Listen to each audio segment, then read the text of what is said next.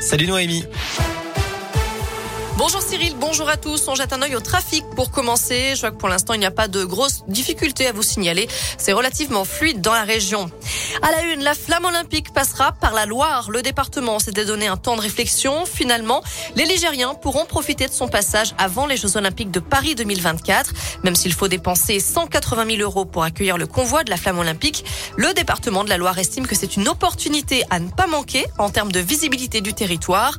On ignore encore dans quelle commune il sera visible, mais on sait d'ores et déjà que le flambeau parcourra 25 km à travers le département entre avril et juillet 2024.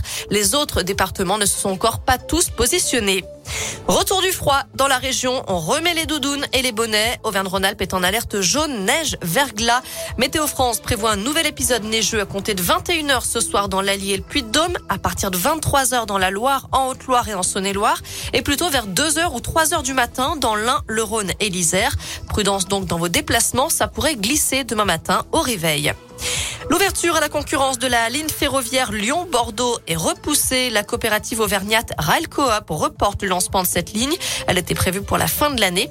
En cause notamment le manque de rames de train. Railcoop a acheté huit anciens TER à la région van rhône mais leur rénovation prend un petit peu plus de temps que prévu. À la page des faits divers, un homme grièvement blessé par balle ce matin à Lyon alors qu'il sortait du centre de semi-liberté Pierre Sémar dans le 7e arrondissement selon la police. Le véhicule dû au auteurs a été retrouvé en feu un peu plus loin. La police judiciaire a été saisie. Dans le reste de l'action en France, la fin de la trêve hivernale aujourd'hui. Les expulsions locatives peuvent reprendre à partir de demain. 40 000 personnes sont menacées d'expulsion en France.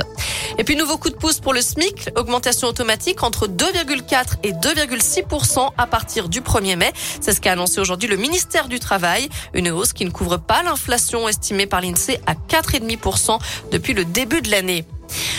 En Ukraine, nouvelle tentative d'évacuation des nombreux civils bloqués dans la ville assiégée de Mariupol. Serait entre 100 et 150 000. Le gouvernement prévoit d'envoyer 45 bus dans un premier temps pour les évacuer. La Russie étant prête à ouvrir l'accès aux convois humanitaires. Mais attention, le ministre des Affaires étrangères français, Jean-Yves Le Drian, a appelé à ne pas se laisser abuser par les déclarations de la Russie. Enfin, Isabelle Huppert, Vanessa Paradis et Laetitia Casta sont nommées aux Molières. La prochaine cérémonie de récompense du théâtre français se tiendra le 30 mai au Folies Bergères à Paris. Soirée animée par l'humoriste Alex Vizorek et diffusée sur France 3. Voilà pour l'essentiel de l'actu. Côté météo cet après-midi, bah écoutez, hein, ça va rester gris dans l'ensemble. Les températures ne dépassent pas les 13 degrés. Pour demain, comme je vous le disais, ça risque de glisser au réveil. On attend encore pas mal de verglas la nuit prochaine et les températures vont nettement chuter. Merci Noé.